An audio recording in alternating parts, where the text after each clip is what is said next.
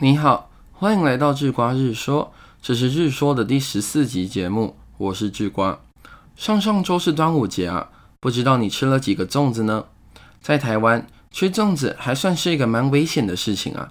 如果你带了喜欢吃北部粽的朋友来家里吃南部粽，或是带了北部粽送给了你喜欢吃南部粽的朋友的话，那天晚上往往是腥风血雨的，三滴油饭。还有鼻涕米饭这种批评是一来一往，简直比宗教战争还要恐怖。那今天呢，吃瓜想跟你聊聊的是粽子的始祖，也就是在汨罗江自尽的屈原啊，他吃的究竟是北部粽还是南部粽呢？要回答这个问题之前，吃瓜先带你看看到底什么是粽子。粽子真的跟屈原有关系吗？现代人认知的粽子在古代文献上的记载。其实并不叫做粽子，而是以角梨这个名字出现的。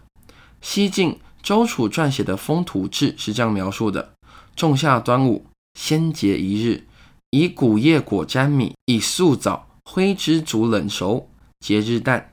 从这段记载可以看出啊，最一开始的粽子仅仅是作为一个地方风俗的产物，跟屈原没啥关系嘛。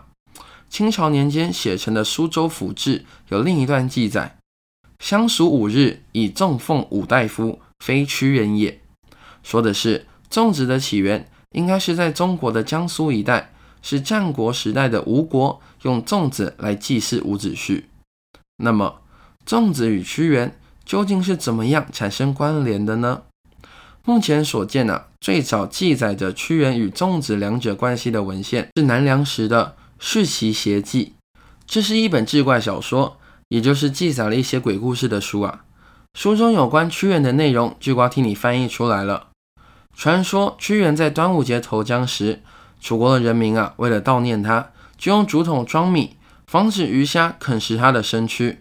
不过，其实这些粽子屈原一个都没有吃到，因为全部都被水中的蛟龙吃了。于是屈原托梦给了东汉啊，那是一个叫做欧回的人。屈原告诉欧回事情的原委，说角龙害怕了炼叶和五色丝，以后麻烦用炼叶将竹筒包起来，再用五色丝线捆绑，这样角龙就不敢来抢了。所以经过屈原的托梦，还有欧回的帮忙，粽子才是现在的这种形式。所以啊，粽子是因为害怕屈原的身躯会被鱼虾吃掉所发明的食物。这个说法其实是从一本小说流传下来的。不过，这也并不妨碍我们继续流传这个故事，因为啊，在文化的传承中，让某些东西与圣贤挂钩，以提高其影响力的做法是十分常见的。例如，创造文字与制造纸张，绝非一时一地一系就能一蹴而成的吧？但大家应该都还有印象，小时候学历史时，都会认为是仓颉造字，蔡伦造纸吧？那粽子与屈原的故事就也是相同的道理。至于屈原吃的粽子到底是南部粽还是北部粽呢？